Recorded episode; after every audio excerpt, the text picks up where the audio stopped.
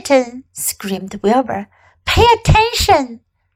The rat, surprised out of a sound sleep, looked first dazed, then disgusted. What kind of monkey shine is this? he growled. Can a rat catch a wink of sleep without being rudely popped into the air? Listen to me, cried Wilbur. Charlotte is very ill. She has only a short time to live. She cannot accompany us home because of her condition. Therefore, it is absolutely necessary that I take her egg sac with me. I can't reach it, and I can't climb. You are the only one that can get it. There's not a second to be lost. The people are coming. They'll be here in no time. Please, please, please, Templeton, climb up and get the egg sac. The rat yawned. He straightened his whiskers. Then he looked up at the egg sac. So, he said in disgust. So it's old Templeton to the rescue again, is it? Templeton do this, Templeton do that. Templeton, please run down to the dump and get me a magazine clipping. Templeton, please lend me a piece of string so I can spin a web.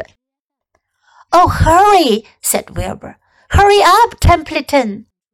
But the rat was in no hurry. He began imitating Wilbur's voice. So it's hurry up, Templeton, is it? he said. Ho ho! And what thanks do I ever get for these services? I would like to know. Never a kind word for old Templeton, only abuse and wisecracks and side remarks. Never kind word for Rat. Templeton, said Wilbur in desperation.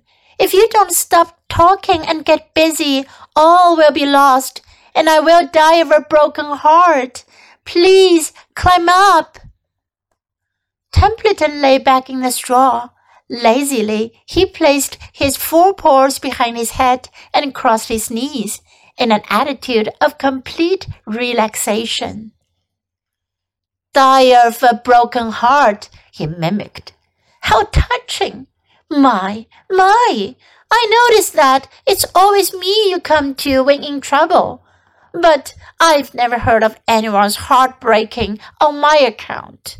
Oh no, who cares anything about old Templeton?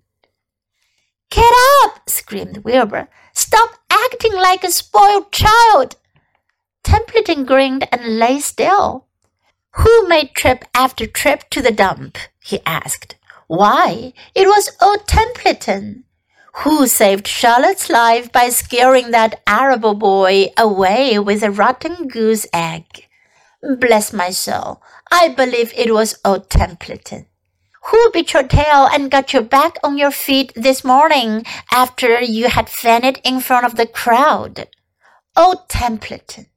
Has it ever occurred to you that I'm sick of running errands and doing favors. What do you think I am, anyway? A rat of all work. Wilbur was desperate. The people were coming, and the rat was failing him. Suddenly, he remembered Templeton's fondness for food. Templeton, he said, I will make you a solemn promise. Get Charlotte's egg sac for me and from now on, I will let you eat first when Lurvy slaps me. I will let you have your choice of everything in the trough, and I won't touch a thing until you're through. The rat sat up. You mean that? he said. I promise. I cross my heart. All right, it's a deal, said the rat. He walked to the wall and started to climb. His stomach was still swollen from last night's gorge. Groaning and complaining, he pulled himself slowly to the ceiling. He crept along till he reached the egg sac. Charlotte moved aside for him. She was dying, but she still had strength enough to move a little.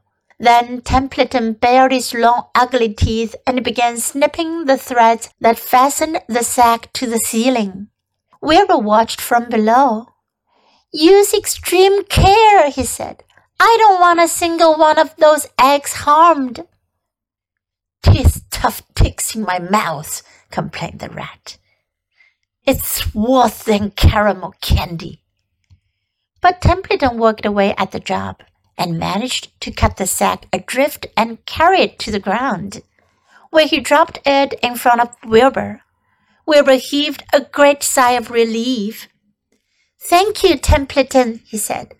I will never forget this as long as I live. Neither will I, said the rat, picking his teeth. I feel as though I'd eaten a spool of thread. Well, home we go. Templeton crept into the crate and buried himself in the straw. He got out of sight just in time.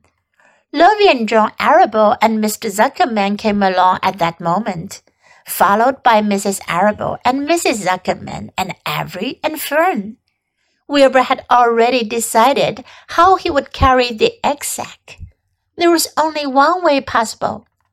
He carefully took the little bundle in his mouth and held it there on top of his tongue. He remembered what Charlotte had told him that the sack was waterproof and strong.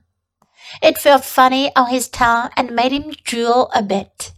And of course, he couldn't say anything. But as he was being shoved into the crate, he looked up at Charlotte and gave her a wink. She knew he was saying goodbye in the only way he could, and she knew her children were safe. Goodbye, she whispered. Then she summoned all her strength and waved one of her front legs at him. She never moved again.